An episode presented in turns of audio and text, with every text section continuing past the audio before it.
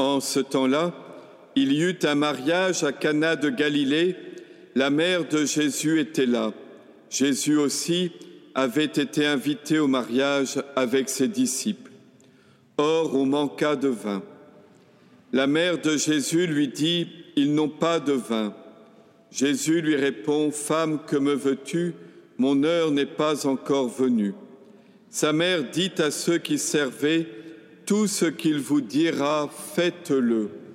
Or, il y avait là six jarres de pierre pour les purifications rituelles des Juifs. Chacune contenait deux à trois mesures, c'est-à-dire environ cent litres. Jésus dit à ceux qui servaient, Remplissez d'eau les jarres, et ils les remplirent jusqu'au bord. Il leur dit, Maintenant puisez et portez-en au maître du repas. Ils lui emportèrent. Et celui-ci goûta l'eau changée en vin. Il ne savait pas d'où venait ce vin, mais ceux qui servaient le savaient bien, eux qui avaient puisé l'eau. Alors le maître du repas appelle le marié et lui dit, Tout le monde sert le bon vin en premier, et lorsque les gens ont bien bu, on apporte le moins bon.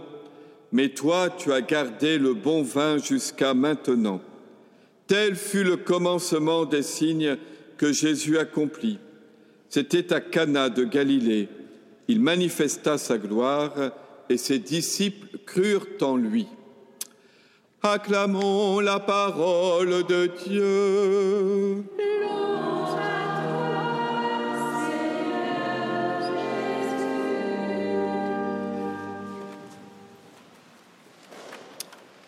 Frères et sœurs, cela fait huit jours, le neuvième jour, où nous méditons à partir de l'exemple de Louis et Zélie sur le mariage, la famille, et nous voilà parvenus au terme de notre neuvaine. Nous fêtons Louis et Zélie aujourd'hui, 12 juillet, car c'est le jour de leur mariage, même s'ils se sont mariés à cheval entre le 12 et le 13 juillet, puisqu'ils se sont mariés à minuit. Ce que je vous propose aujourd'hui au terme de ce parcours, c'est de méditer avec vous, à partir de leur exemple et des lectures de cette fête, sur ce que c'est qu'être un saint. Qu'est-ce que c'est qu'être saint et qu'être, et qu'être sainte? Le sommet de la sainteté, son centre, son cœur, nous l'avons entendu dans la première lecture, c'est l'amour. Celui qui aime est né de Dieu, dit Saint Jean, celui qui aime est né de Dieu et il connaît Dieu. Pas une connaissance intellectuelle, une connaissance de la vie. Il connaît Dieu car Dieu est amour. Cet amour dont il s'agit est celui qui vient de Dieu, car Dieu est amour en lui-même et il nous communique son amour sa grâce nous donne d'aimer comme il aime. Frères et sœurs, les mots que je viens de prononcer, les mots que je viens de prononcer, nous les avons souvent entendus. Mais est-ce que nous réalisons ce que cela veut dire? Ou est-ce que ce que moi, quand je les prononce, vous, quand vous les entendez, simplement des mots dont on est habitué, mais réalisons-nous ce que ça signifie que Dieu est amour en lui-même, pas seulement vis-à-vis de nous, ou plus précisément, son amour vis-à-vis de nous est un débordement de l'amour qu'il est en lui-même et qui est la raison pour laquelle il a créé le monde, pour qu'une multitude puisse un jour participer à son propre amour et à son propre bonheur. Dieu est amour en lui-même. Et deuxièmement, Dieu nous communique son amour. Ce qu'il est en lui-même, il nous le communique, il nous donne d'y participer. La distance infinie qui sépare le Créateur de la créature, Dieu lui-même l'a franchie pour nous élever jusqu'à participer à sa propre vie, à son propre amour. Et ce mystère est déjà commencé au long de notre vie, depuis notre baptême, notre confirmation. Il est renouvelé à chaque fois que nous communions au corps et au sang du Christ. Dieu qui est amour en lui-même nous communique son amour. Et pourquoi cela? Pour que cela se traduise dans nos vies. Et c'est bien cela être saint. Que cet amour qui nous est communiqué abondamment, généreusement, ne reste pas stérile dans nos existences, mais produise un fruit abondant. Ce que c'est que l'amour, nous le voyons, nous le contemplons dans la personne de Jésus. Il nous a tant aimés qu'il a donné sa vie pour nous, pour le pardon de nos péchés. Et donc, à notre tour, nous devons nous aimer les uns les autres.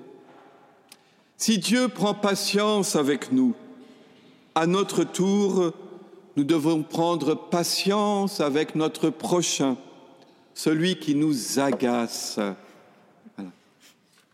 Dieu prend patience avec nous.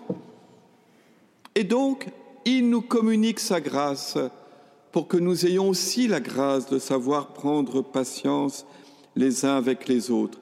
Si Dieu nous pardonne nos offenses, nous en sommes persuadés, nous nous confessons, voilà, Dieu nous pardonne, fait-on, voilà, et nous prions ici pour la conversion des pécheurs, Dieu a les bras grands ouverts. Et nous Est-ce que nous avons les bras grands ouverts ou les bras tout à fait fermés? Je veux bien pardonner, mais d'abord qui reconnaissent ses torts. Moi, aucun tort, évidemment. Hein. Mais l'autre, alors là, oui, je l'exige. C'est une condition. Et je pardonnerai une fois, mais pas deux. Voilà. Et Dieu, lui, combien de fois il nous pardonne? Nous demandons cette grâce de pouvoir pardonner comme Dieu pardonne. C'est parfois au-delà de nos forces, je le sais bien, mais c'est cela, être saint. Si Dieu a donné sa vie pour nous, nous devons à notre tour donner notre vie pour autrui.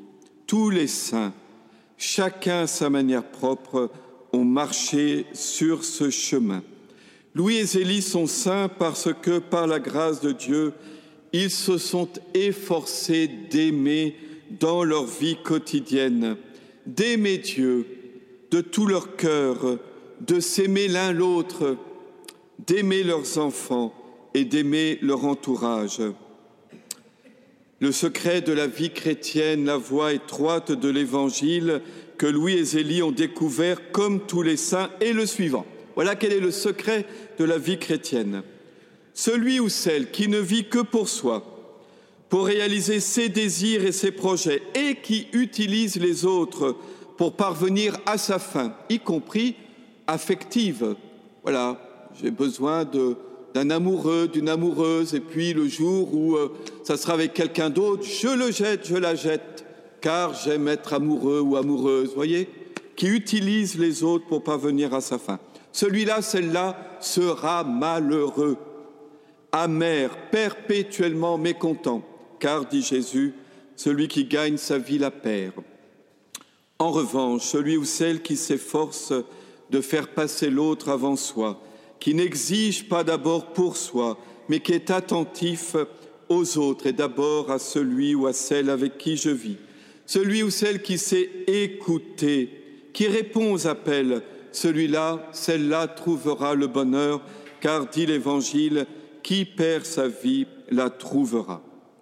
La petite voix enseignée par Thérèse à ses novices est celle de l'amour. À son époque, où beaucoup de religieuses exprimaient leur générosité en s'offrant en victime à la colère de Dieu, Thérèse, elle, a fait de sa vie une offrande à l'amour de Dieu. Elle a voulu être consumée par l'amour et l'exemple de ses parents a certainement joué un grand rôle dans cette découverte, dans son enseignement qui a ramené l'Église au cœur de l'Évangile, qui a recentré l'Église sur l'amour. Mes frères et sœurs, comme je l'ai déjà dit, l'amour n'est pas qu'un mot. Je dis ça d'abord pour moi, parce que le prêtre, vous savez, prêche souvent sur l'amour, et ma question, c'est toujours de dire, c'est bien gentil, tu parles de l'amour, mais toi, voilà, L'amour n'est pas qu'un mot. La sainteté suppose d'abord un engagement sérieux dans la pratique de la vie chrétienne. Louis et Zélie allaient à la messe tous les jours. Ce n'est pas une obligation, au moins le dimanche, mais allaient à la messe, eux, tous les jours. Ils se confessaient régulièrement. Ils priaient personnellement et en famille, et d'abord la Vierge Marie. Ils étaient généreux envers ceux qui étaient dans le besoin. Ils respectaient strictement des jours de jeûne et d'abstinence, une pratique de la vie chrétienne. Il ne faut pas opposer une religion qui serait de l'amour pur à une religion qui serait faite uniquement de pratiques extérieures. Les deux vont ensemble. L'amour n'est pas qu'un sentiment, ce n'est pas qu'une intention. Il a besoin de se traduire par des actes. Nous le savons bien dans notre propre vie amoureuse. On ne peut pas dire à quelqu'un je t'aime si ça ne se traduit pas par des actes. Il en va de même avec Dieu. C'est le sens des œuvres de religion, la prière, le jeûne et l'aumône, qui ouvrent notre vie à Dieu et aux autres. Un trop grand relâchement dans la pratique est mauvais signe. Ce n'est pas le chemin de la sainteté. Certes, des pratiques sans amour ne sont pas non plus le chemin de la sainteté. C'est une religion simplement extérieure qui ne transforme pas le cœur. Mais des pratiques qui ouvrent nos cœurs, qui collaborent à l'œuvre de Dieu, des pratiques qui viennent de l'amour et qui nourrissent l'amour, voilà le chemin de la sainteté.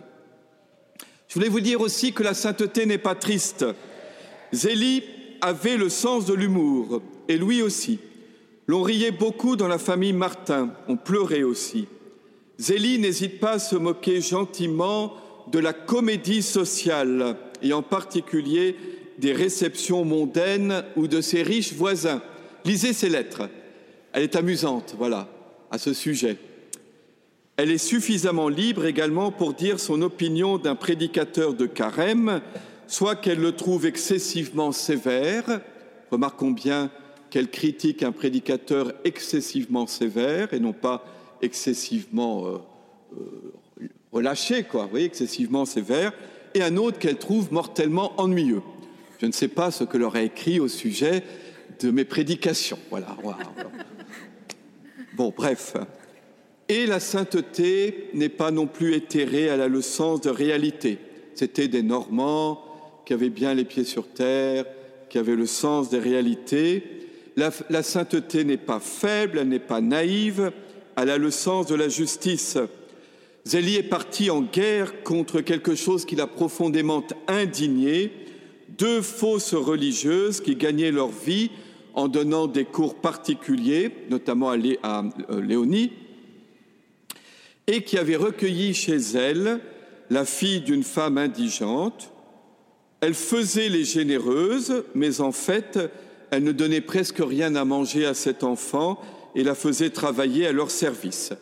Ça a indigné Zélie elle est entrée en violent conflit contre elle, ce qui l'a conduit chez le commissaire de police. Ça l'a beaucoup inquiété, parce qu'évidemment, elles, elles se sont défendues, elles l'ont accusée de calomnie, donc on a fait comparaître la petite fille devant le commissaire. Bien entendu, ces deux fausses religieuses l'avaient bien nourrie avant, l'avaient chapitrée, donc, euh, etc. Enfin, Zélie s'est sentie... Euh, mais elle avait le sens de la justice et finalement, elle a été, c'est elle qui a été reconnue comme, comme juste, mais elle exprime hein, dans ses lettres son inquiétude. Par-dessus tout, je terminerai là-dessus, la marque de la sainteté et le désir d'être saint. Sur la, comment on appelle ça, le, enfin bref, le calico, je sais pas, qui est la banderole, la banderole qui est là-bas, jaune. Vous lirez ce que dit Zélie Martin. Elle dit Je désire être sainte, mais ça sera dur, il faudra beaucoup bûcher, je m'y prends beaucoup trop tard. Voyez? C'est ça la marque de la sainteté. Quelqu'un qui estime qu'il est saint, c'est mauvais signe. Mais par contre, quelqu'un qui sait qu'il n'est pas saint et qui en a le désir, c'est ça la marque de la sainteté. Pour terminer, je voudrais citer simplement deux phrases du pape François dans sa toute dernière euh, exhortation apostolique sur la sainteté, Gaudete et exultate, réjouissez-vous, exultez, parce que ces paroles s'appliquent parfaitement à Louis et Zélie. N'aie pas peur de la sainteté. Elle ne t'enlèvera pas les forces, ni la vie, ni la joie. C'est tout le contraire, car tu arriveras à être ce que le Père a pensé quand il t'a créé, et tu seras fidèle à ton propre être. N'aie pas peur de viser plus haut, de te laisser aimer et libérer par Dieu. N'aie pas peur de te laisser guider par l'Esprit Saint. La sainteté ne te rendra pas moins humain, car c'est la rencontre de ta faiblesse avec la force de la grâce. Amen.